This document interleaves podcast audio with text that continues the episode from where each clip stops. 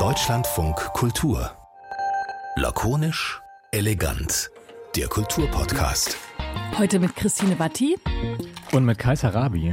Diese Verzögerung, die ist deshalb, weil du so weit weg heute von mir bist. Und an allem ist der Bahnstreik schuld.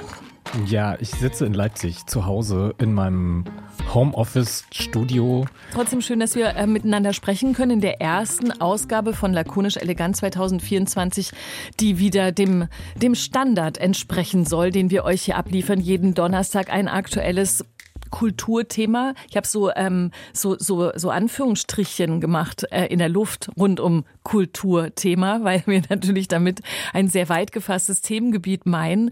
Jetzt sind wir wieder da und befinden uns aber immer noch in so einer Jahres Anfangsstimmung. Ich habe ähm, in, in der Vorbereitung auf diese Folge nochmal auf das äh, über das nachdenken müssen, was wir letztes Jahr um diese Jahreszeit gemacht haben. Da haben wir ähm, uns unterhalten über die Frage, ob 2023 alles wholesome wird und haben so versucht, so, eine, so einen Vorausblick zu wagen, wie so die Stimmung im Internet sozusagen sein wird 2023 und haben gesagt, so Wholesomeness, das wird ähm, so ein bisschen das Schlagwort des Jahres.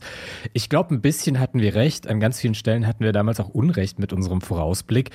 Und ähm, wir haben uns überlegt, ja, wir schauen mal, was wird für 2024. Was wird? Okay, gut. ich finde es gut. Man kann es sogar eine Moderation einbauen. Ja, genau. Darf man das 2024 noch sagen? Ach so, das weiß ich auch nicht genau. Das können wir einfach als allererstes doch direkt unseren Gast fragen, oder? Ich glaube, dass Svea Mausolf, aka Svea Maus, aus diesem sogenannten Internet genau weiß, ob man noch sagen kann, Anfang 2024, schauen wir mal, was wird.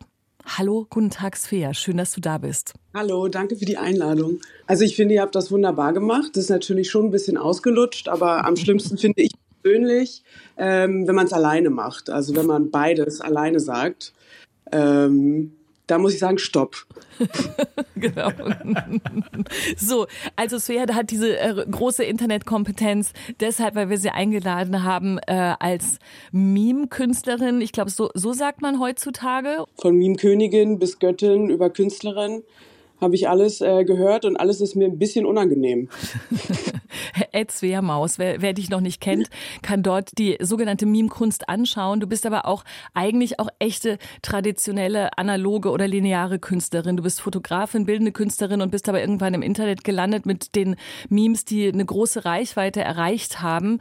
Ähm, Kais, ich weiß gar nicht genau, kann man Memes nacherzählen im Podcast, um auch Menschen, die Svea noch nicht kennen, ihre Kunst nahezubringen? Funktioniert das? Habe ich schon in dem, bevor auf dem Weg hierher gedacht, ob das eigentlich geht oder ob die Leute einfach mal parallel ins Internet gehen sollen. Ich glaube, ich würde tatsächlich dazu raten, parallel ins Internet zu gehen, weil natürlich kann man die Bilder von Svea Maus ähm, beschreiben, aber dann transportiert sich der Humor überhaupt nicht. Es ist ja immer so, wie wenn man irgendwie auch Tweets nacherzählt oder irgendwie einen Sketch aus einer, aus einer Fernsehshow oder ein TikTok oder so. Am Ende ja, wirkt es einfach wie so eine Nacherzählung, bei der man sich verzettelt. Deswegen schaut einfach auch bei Instagram at Svea-Maus ähm, und bestimmt habt ihr die Bilder schon gesehen. Und wir haben ähm, dich, Svea, eingeladen, weil wir jemand haben wollten in diesem Podcast, der mit uns tatsächlich auf das Jahr 2024 schaut. Jetzt haben wir schon mit diesem Meme-Kram angefangen, mit dem Schauen wir mal, was wird und mit, mit deiner Kunst. Und wir gucken da auch nochmal genauer drauf, werden aber verschiedene Kultur- oder Gesellschaftsfragen mit dir durchgehen. Und die haben wahrscheinlich am Ende auch immer was mit dir zu tun, weil du eben auch äh, viel kommentierst in deiner, in, in deiner, ich sage jetzt mal nochmal Kunst, in deiner Meme-Kunst, weil das immer was damit zu tun hat, mit dem, was außenrum passiert und eben nicht nur irgend so ein Internetphänomen ist, weil es auch irgend so eine Internetphänomene selbstverständlich eigentlich auch gar nicht mehr gibt, weil das auch schon lustig ist, glaube ich, wenn wir sagen, wir gehen da mal ins Internet. Ähm, das erste, was wir mit dir besprechen wollen, das muss tatsächlich aber Kais vortragen, weil da war ich kurz, ah nee, es hat was mit deinem Namen auch zu tun und es hat was damit zu tun, dass offenbar, es ist erstmal ein leichter Einstieg, 2024 etwas nicht mehr so oft gesagt wird wie bisher. Bitte Kais, erläutere. Genau, schauen wir mal, was wir nämlich. ähm, nein. Ich habe ja anfangs eingangs schon gesagt, dass wir 2023 so ein bisschen zum Jahr der Wholesomeness ausgerufen haben. Und ich glaube, so ein sprachlicher Marker für die Wholesomeness war, dass sich 2023 ganz viele Leute gegenseitig Maus genannt haben. Das hat ein paar Jahre zuvor schon angefangen, dass man sich so in Freundeskreisen gegenseitig als Maus bezeichnet haben, so, na, hey Maus, wie geht's? Ähm, und 2023 hat es irgendwie total überhand genommen. So sehr, dass zwischen den Jahren Ende Dezember sogar die Süddeutsche Zeitung darüber geschrieben hat und ich im Nachgang äh, ganz viel auf Instagram so in den In- und Out-Listen, die gepostet wurden, gelesen habe, dass Leute gesagt haben, 2024 Maus zueinander sagen ist out. Wie, was haltet ihr davon? Genau, Svea Maus. Sag du doch mal als erstes.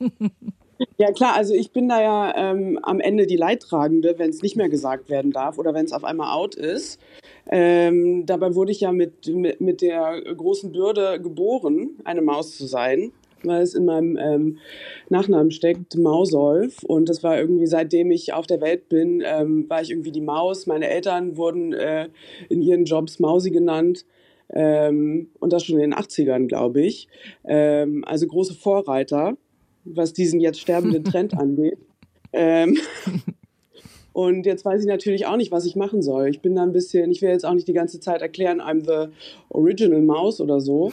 Mache die Sendung mit der Maus, das sind alles große, große Fragen, die sich jetzt stellen. Ich finde es, ähm, am Ende finde ich süß. Ähm, nichts gegen Mäuse und ähm, nichts gegen Leute, die äh, einander gern Maus, Maus nennen. Ich glaube, vor zwei Jahren haben sich alle Schatzi genannt. Ähm, und Echt? weiß nicht, in zwei Jahren nennen sich wahrscheinlich alle äh, Schlampe oder so, was ich gut finden würde. Aber hast du selber so Maus, äh, Leute Maus genannt in diesem, in diesem wertschätzenden Sinn? Ich nenne eigentlich niemanden Maus. Das wäre ja auch aus deiner also, Sicht total Quatsch. Also kann ich mir vorstellen, man, ich nenne ja auch nicht immer alle Leute Christine. Okay, das ist jetzt ein blöder, ein blöder Vergleich. Bei mir ist es total vorbei, ist es total vorbeigegangen mit der, also ich meine, mir ist es nicht, an mir ist es nicht vorbeigegangen. Ich habe es natürlich auch öfter mal wahrgenommen, aber in meiner, in meinem Umfeld und so weiter hat sich das überhaupt nicht durchgesetzt.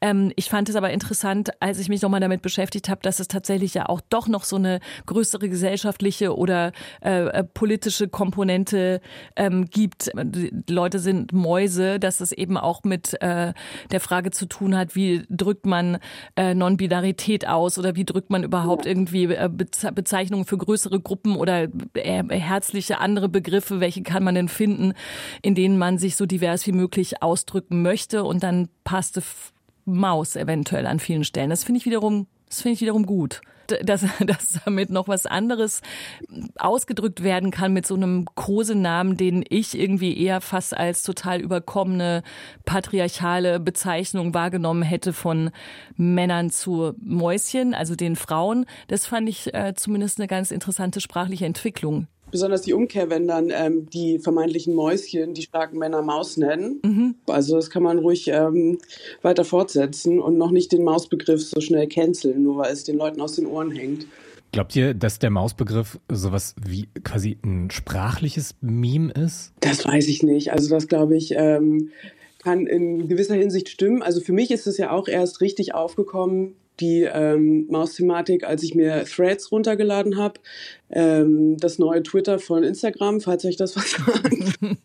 Und da waren auf einmal alle Mäuse und für mich war es auch irgendwie eine Überraschung, weil ich das irgendwie gar nicht, den, den Film gar nicht mitgekriegt habe. Und ähm, dann habe ich irgendwie auf Instagram Stimmen gehört von wegen, naja, Maus ist vorbei und ich habe ja vor zwei Jahren schon alle Maus genannt und jetzt muss ich das nicht mehr machen. Und dann ging so eine Diskussion los und ich glaube, in so einem Kontext kann es schon dann passieren, dass man ähm, vielleicht in einem halben Jahr wieder ironisch Maus benutzt und nicht mehr ernst. Also sind ja immer irgendwie wiederkehrende äh, Kreisläufe von Begriffen und deswegen ähm, ist vielleicht doch schon ein Meme geworden. Das führt mich natürlich jetzt doch nicht zu der Frage, die ich eigentlich stellen wollte, aber ich mache es trotzdem weiter, weil ich nämlich wissen wollte, wo informieren wir uns denn 2024? Mein X ist tot, beziehungsweise äh, so gut wie politisch gesehen ist das bestimmt ein Problem, wie da die Lage ist, weil das eben noch so ein Informationsnetzwerk eben auch war und Instagram schon mehr, äh, mehr gemütlicher oder schöner oder ästhetischer, künstlerischer und unterhaltender ist.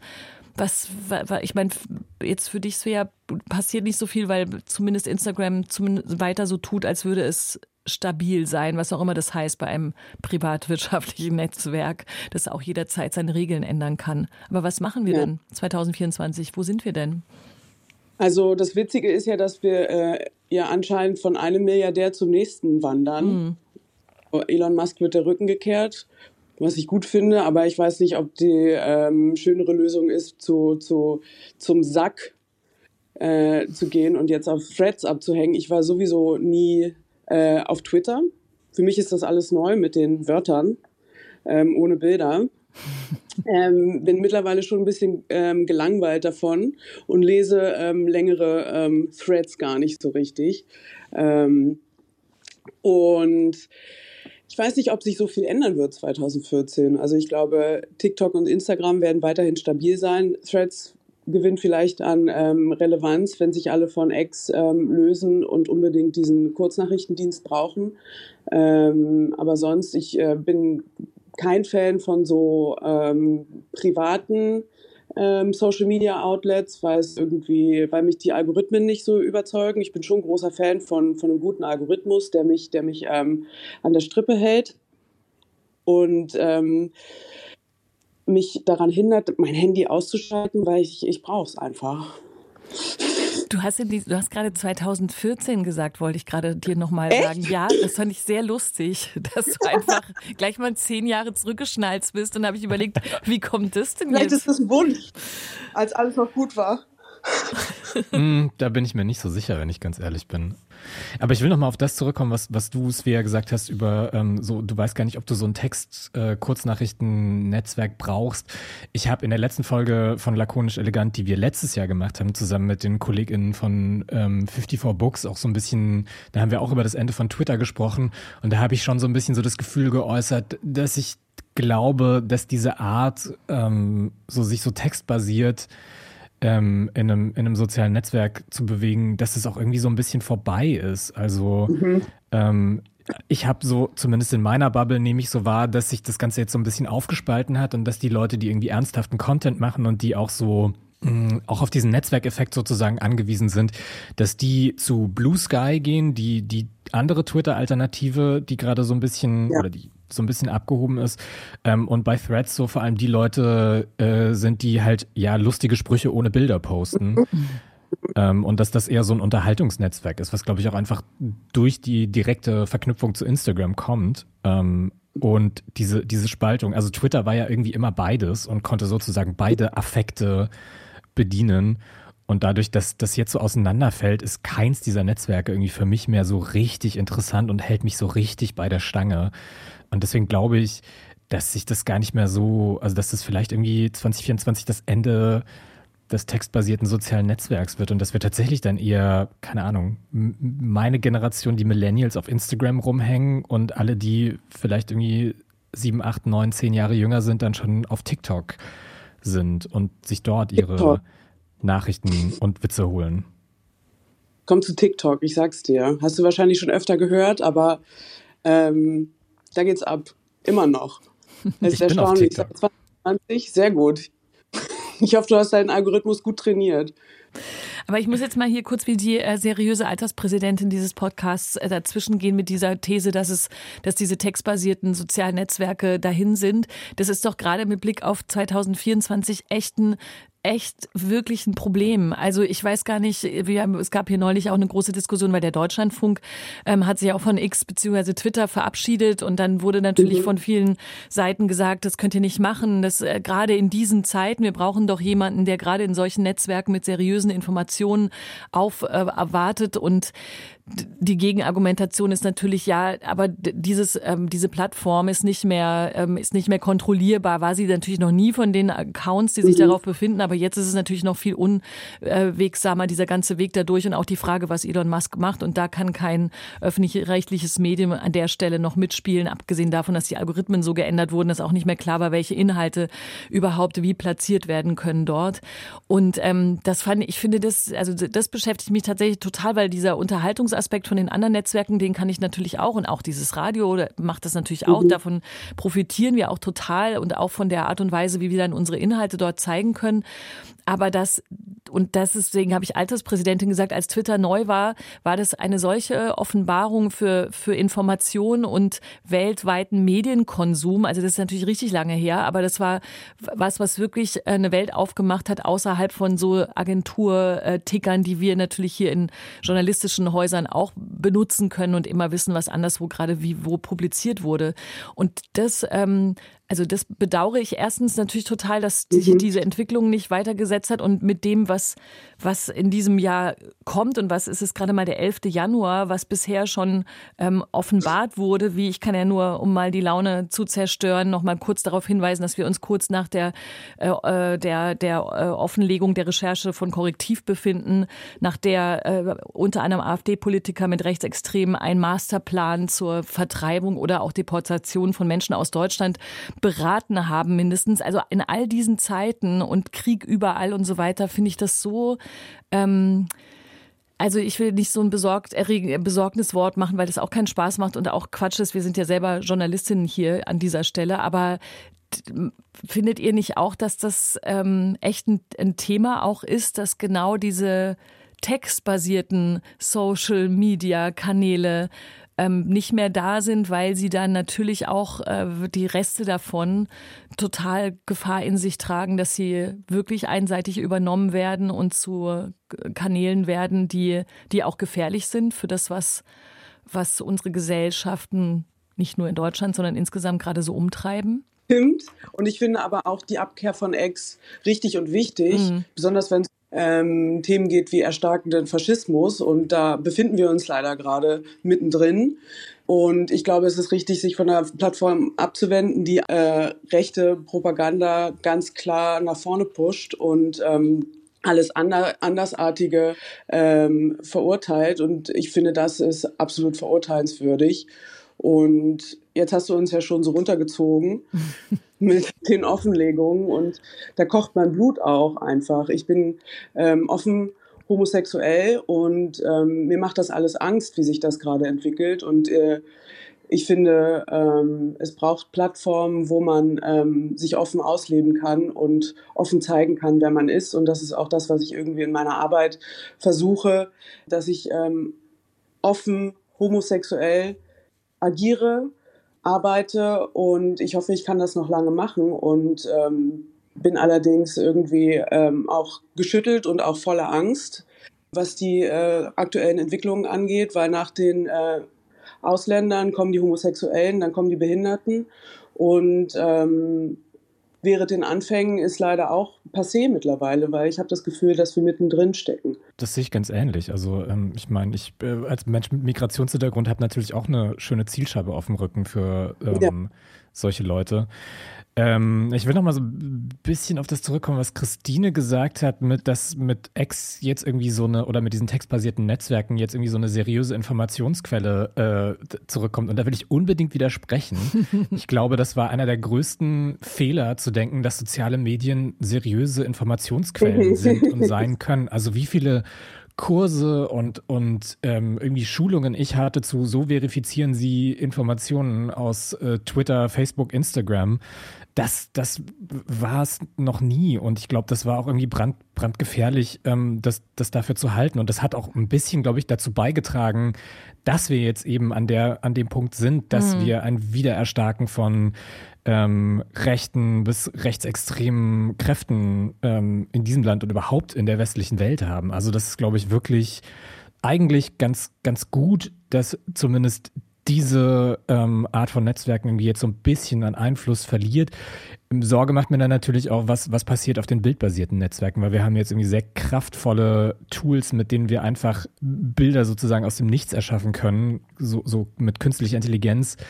Äh, und da kann man natürlich auch irgendwie seine Propaganda mit, mit basteln, Bilder faken, Falschinformationen verbreiten. Und ich glaube, das wird auch was sein, was uns 2024 sehr viel auf Trab halten wird, gerade so mit Blick auf, auf Wahlen die ja äh, zuhauf stattfinden werden. Irgendwie so allein drei Landtagswahlen in Deutschland, ähm, bei denen es auch so aussieht, als würde die AfD die stärkste Kraft in den Landtagen werden, mhm. in Brandenburg, in Thüringen und in Sachsen.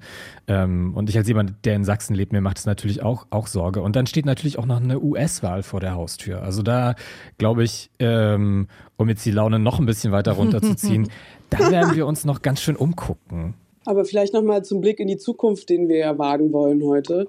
Ähm, da habe ich auch schon unabhängig von dem äh, Podcast drüber nachgedacht, nach der, also über die Frage, woher die Informationen nehmen. Und immer wieder kommt mir die klassische altmodische Zeitung in den Kopf. Und wer weiß, vielleicht ist ja 2014 eher das ähm, Revival, die Renaissance der, der, Zeitung. 2014, genau. Also es tut mir wirklich leid. Also es tut mir wirklich, wirklich, wirklich leid, dass ich das nicht hinkriege, 2024 zu sagen. Das ist auch interessant. Ich weiß auch nicht, da muss ich nochmal mit jemandem drüber reden, der sich da auskennt. Okay, aber da red ruhig weiter. Was mit der Zeitung 2014? ja, da war die Zeitung noch wer. Und wie meinst du 2024? Moment, ich muss mich mehr konzentrieren hier. 2024 meine ich natürlich, die Renaissance der Zeitung. Mit der guten alten ähm, Zeitung, die einem die äh, Hände schwärzt beim Lesen. Und jeder Tisch ist viel zu klein für die großen Zeitungen.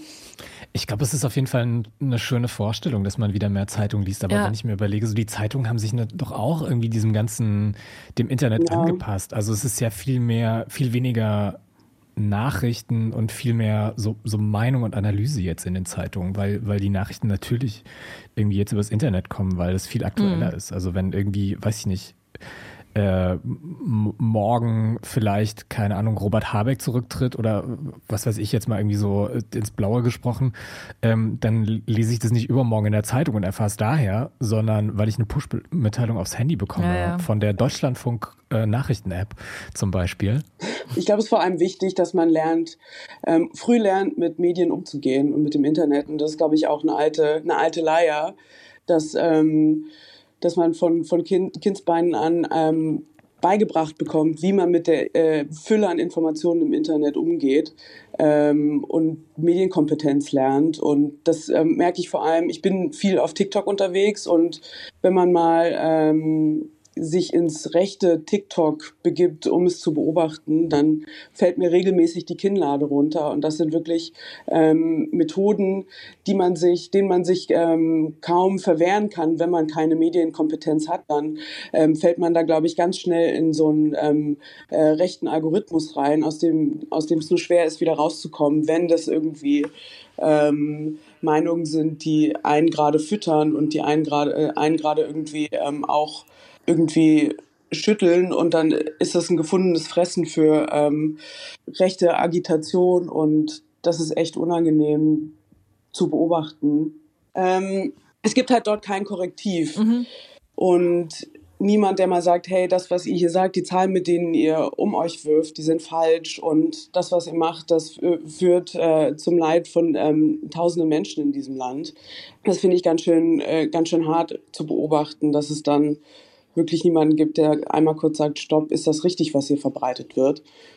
Und das macht mir so ein bisschen Angst auch. Glaubst du, da, da sind wir schon fast bei der Ironiefrage vom Anfang, was machst du denn damit? Also ich meine, kannst du, also de, deine Arbeit besteht eben auch daraus, dass du auf die ähm, schrägen Fotos Kommentare quasi oder wie sagt man denn oder Quotes, Posts, die man wieder erkennen kann, weil sie zum Beispiel aus politischen Kontexten kommen und weil sie überspitzt sind und weil sie eben auch ironisch sind und so weiter. Und man versteht dann, worauf du dich beziehst und natürlich eben sind es auch Reaktionen auf, auf, Polit, auf Politik, auf Politikerinnen und Politiker und so weiter und Statements aus dieser Ecke.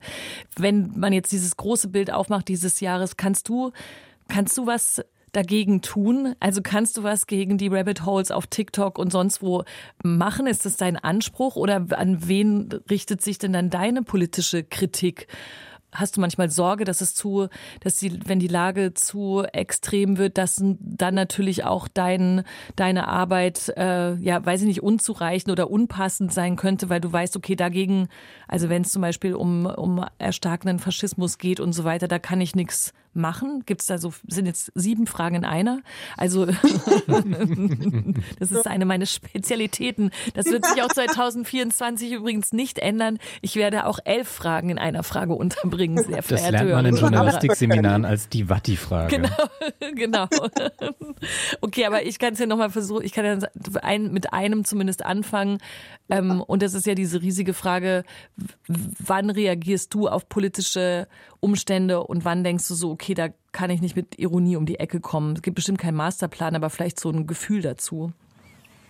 Also ich bin ja ähm, relativ indirekt in dem, wie ich politisch agiere, in dem, also ich, ich agiere ja aus ähm, einer Gesellschaft heraus und ich finde, alles, was ich in unserer Gesellschaft tue, ist in gewisser Hinsicht politisch. Und ich bin ähm, in meiner Formulierung relativ indirekt. Ich ähm, äh, mache das auf so eine ähm, Lindenstraßenart, sage ich mal, in Anführungszeichen. Ähm, als es die noch gab, finde ich, war das ähm, eine Möglichkeit, auf eine andere Art zu sehen, was in unserer Gesellschaft passiert. Also es war ein guter Spiegel, es war eine andere Art, Nachrichten zu, äh, zu, zu ähm, konsumieren, weil man immer irgendwie wusste, was geht in einer Gesellschaft ab. Und das ist ein Versuch, den ich mache, immer abzubilden, was gerade passiert und mich zu dem zu positionieren, also das einzuordnen. Ähm, und ich bewege mich da natürlich auch immer auf einem schmalen Grad, der mich auf Humorebene auch sehr interessiert. Also ich teste auch viel aus, was geht, was geht nicht. Ähm, in welchen, welches Wespennest kann ich stechen? Wie reagieren verschiedene Gruppen darauf? Es ist natürlich immer schwierig, ähm, wirklich herauszufinden, wie eine breite Ge Gesellschaft auf das reagiert, was ich mache, weil die Algorithmen ja auch dafür sorgen, dass man sehr in seiner Bubble bleibt. Das ist ja auch auf TikTok so. Also die Rechten sind in ihrer Bubble, da muss man dann schon graben, um ähm, dahin zu kommen. Und die Linken sind in ihrer Bubble. Oder es geht ja dann auch viel um Männer und Frauen bei mir. Und ich glaube, die Männer, die ich ähm, anklage, oder beziehungsweise das Patriarchat, das ich anklage, das ähm, konsumiert mich gar nicht. Und das ist dann schon eher eine Problematik, finde ich, um wirklich ähm, das, was ich mache, als ähm, politischen Aktivismus zu bezeichnen, weil es im Grunde gar nicht, äh, das, also mein Adressat wird gar nicht erreicht. Mhm. Also es ist dann schon über mehrere Ecken, dass ich wirklich die treffe, die ich treffen will. Und im Moment ist das aber eher so eine so eine, so eine eingeschworene Gruppe. Und ich finde es auch schön, dass ich Leuten irgendwie den Bauch pinseln kann und Leuten zeigen kann, euch geht, ihr seid nicht allein mit euren Problemen. Hier sind äh, viele Leute, denen geht's genauso. Die haben ähm, ähnliche Problematiken, Problematiken. Und ich finde, in so einer Gemeinsamkeit kann man auch irgendwie ähm, sich wohlfühlen und auch aus dieser Gemeinsamkeit handeln. Ich finde es immer angenehmer, in, in der Gruppe für was einzustehen als alleine. Ist ja auch viel, viel, viel, viel einfacher. Deswegen ist es schon gut. Also es sind immer immer so viele Aspekte, die in so einen ähm, politischen Aktivismus mit reinspielen. Aber ähm, das Entertainment, was ich mache, also ich unterhalte eine Gruppe, ähm, aber ich erreiche, glaube ich, nicht die Gruppe, die, die ich angreife. Mhm. Aber ich glaube, was du auf jeden Fall machst, ist ja, dass du den Leuten, die du erreichst, irgendwie so, ja, wie du schon gesagt hast, so das auch so ein bisschen das Gefühl zu geben, äh, dass es ja nicht gerade wenige sind. Also ich meine, ähm, Du bist ja jetzt durchaus auch eine kleine Internetberühmtheit geworden, vielleicht sogar eine nicht ganz so kleine Internet, Internetberühmtheit. Und ähm, wenn ich so in meiner Instagram-Bubble unterwegs bin, dann sehe ich auch in den Stories sehr oft ähm, Svea-Maus-Memes geteilt. Und ich glaube, ja. das gibt den Leuten schon auch einfach das Gefühl, irgendwie mit ihren Positionen ähm, und mit diesem, mit diesem Gefühl, was sie ja irgendwie auch zu dir trägt, nicht alleine zu sein. Und das ist ja, glaube ja. ich, auch schon politisch. Finde ich auch, finde ich auch. Also das ist ja auch ein, ein, zusammenschweißender Moment und ein gemeinsames drüber lachen ähm, hilft, glaube ich, auch sehr. Und ich glaube, in so einem, das schafft einen Moment, in dem man sich wohlfühlen kann. Und ich glaube, aus so einem Moment kann man auch ähm, besser handeln, als wenn man denkt, ich bin mit allem allein und mir hilft niemand oder ähm, ich äh, komme gegen eine, eine äh, rechte Masse zum Beispiel gar nicht an. Und dann zu sehen, dass, ähm, dass es vielen so geht. Und wenn es nur im Privaten ist, wenn ich irgendwie darüber rede, wie, wie schlimm es ist, ähm, an Weihnachten von, sein, von, von seinen rechten Verwandten irgendwie in eine Ecke gedrängt zu werden, dann ist es, glaube ich, so ein kleiner Moment des Aufatmens und nicht Alleinseins. Und das hilft viel. Ähm, ich finde, zum Schluss müssen wir nochmal auf die Kunst- und Kulturfrage kommen, weil ähm, wir haben es ja eigentlich jetzt schon so ein bisschen, oder du hast es schon ein bisschen angerissen, eben auch durch deine Arbeit, die eben auch politisch ist. Ähm, der gesamte Kultur- oder Kunstbereich ist natürlich steckt voller Politik und nicht erst äh, seit neulich, aber es haben sich ja auch so ein paar Umstände geändert, spätestens wiederum seit äh, Corona und der gesamten Krise für genau die, diesen Bereich. Was würdest du denn sagen mit Ausblick auf 2024? Also ist, ist ich will irgendwas mit Kunst oder mit Kultur machen, ähm, überhaupt noch glitzernd? Also es war es vielleicht vor Corona auch nicht unbedingt, aber es hatte zumindest, glaube ich, zumindest immer noch die, die mögliche Idee, vielleicht werde ich damit berühmt, vielleicht verdiene ich mit etwas Geld, vielleicht sieht jemand meine Arbeit und dann äh, wurde während der Corona-Zeit nochmal ganz deutlich klar, na ja, sobald aber die Gesellschaft sich auf andere Dinge konzentrieren muss, ist das alles noch viel, viel prekärer, als es sowieso ohnehin schon ist. Wie würdest du denn jetzt im Moment den Stand der Dinge einschätzen? Also ich habe mich ja ähm, abgewandt vom traditionellen Kunstbetrieb und das habe ich nicht ohne Grund getan. Ähm, für mich war das eine, ähm, äh, auch eine Klassenfrage, in der ich mich unwohl gefühlt habe. Ähm, also ich komme nicht äh, aus einem reichen Elternhaus. Für mich war das immer irgendwie ähm, eine große Leidenschaft, mit der ich in die Kunstwelt einge, eingetaucht bin, aber ähm, dann auch wieder ausgespuckt wurde, weil ich einfach nicht die ähm, nötigen Ressourcen habe und immer viel arbeiten musste und ähm, nicht viel Zeit hatte und dann auch nicht das Gefühl hatte, ähm, wirklich, wirklich anzukommen. Und ich finde auch, dass äh, institutionelle Kunst viel ausschließt, auch äh, also nicht nur ähm, im Bereich derjenigen, die Kunst schaffen, sondern auch ähm, die, die Kunst betrachten. Also dass ähm, viele Leute einfach nicht diesen Zugang zu einer Galerie haben oder ins Museum gehen oder sich einfach ausgeschlossen fühlen. Und ich habe dann aktiv einfach den Weg gewählt, ähm, mehr Menschen zu erreichen, die nicht in diesem äh, Kunstbetrieb agieren und sich nicht da äh, irgendwie ähm, zu profilieren versuchen. Und das ist mir sehr wichtig, dass äh, äh, Kunst auch außerhalb von Institutionen stattfindet und ähm, äh, vor allem Leute nicht ausschließt. Und das passiert einfach noch zu häufig, finde ich. Und ich finde, das ist ein Moment, der sich ändern sollte in 2024. Ähm, dass auch verstanden wird, dass Kunst nicht nur im Museum stattfindet und nicht nur in der Galerie und nicht nur in den Kunstvereinen und mhm. nicht nur am Theater, an der Oper etc., sondern auch woanders. Und da ist der, das Internet halt ein großer, eine große Chance, die, ähm, die man viel mehr äh, nutzen sollte. Ja, das denke also ich denke auch, dass das auf jeden Fall eine Chance, eine Chance sein kann. Aber es geht ja nicht nur um so Oper, Theater, Museum und so weiter, ja. sondern ja auch um so ganz eigentlich ja schon auch alltägliche Sachen wie so Kinos oder auch mal irgendwie zum, keine Ahnung, Lady Gaga-Konzert zu gehen oder mhm. was weiß ich. Ähm, das machen die Leute ja auch nicht mehr so in der Häufigkeit wie, also jetzt außer vielleicht bei Lady Gaga, die immer noch ihre, ihre Touren ausverkauft bekommt. Aber so ins Kino gehen zum Beispiel, ich habe irgendwie vor, vor ein paar Tagen so die, die, die, Meldung gelesen, dass die Besucherzahlen 2023 wieder angestiegen sind, aber immer noch nicht auf Vor-Corona-Niveau sind. Ja. Ähm, und das in Verbindung auch mit irgendwie steigenden Kosten für Kinobetreibende, ähm, das glaube glaub ich, macht dem macht der Kultur also insgesamt schon ganz schön zu schaffen, dass einfach nicht mehr so viele Leute kommen wie vor Corona, weil sie sich vielleicht ja. auch nicht mehr unbedingt leisten können, ähm, aber halt auch gleichzeitig die Kosten steigen.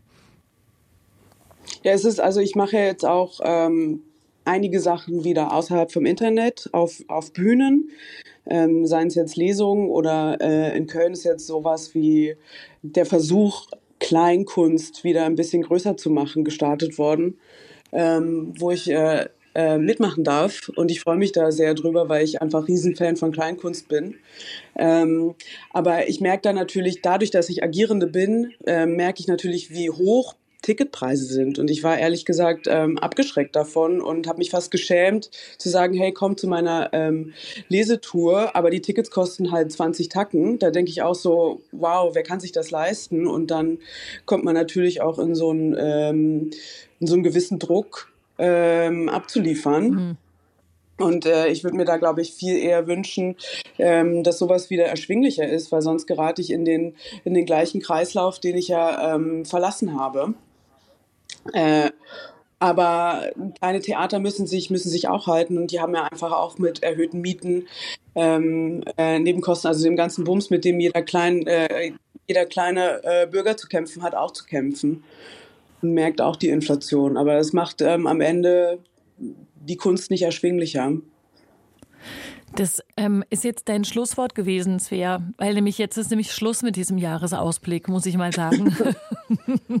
Danke dir für diesen Jahresausblick in lakonisch elegant. Ja, ich will auch sagen, danke Svea, dass du ähm, dich quasi reingeschalten hast zu uns ähm, und mit uns diesen Jahresausblick gewagt hast, der am Ende fand ich ganz schön gloomy geworden ist.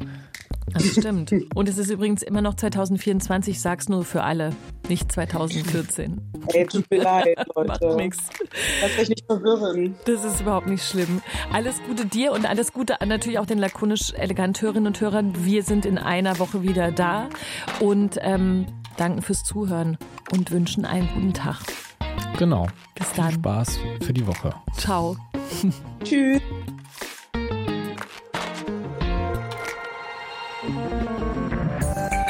Mehr von Deutschlandfunk Kultur hören Sie auch in unserer App, der DLF Audiothek. Jetzt kostenfrei herunterladen für Android und iOS.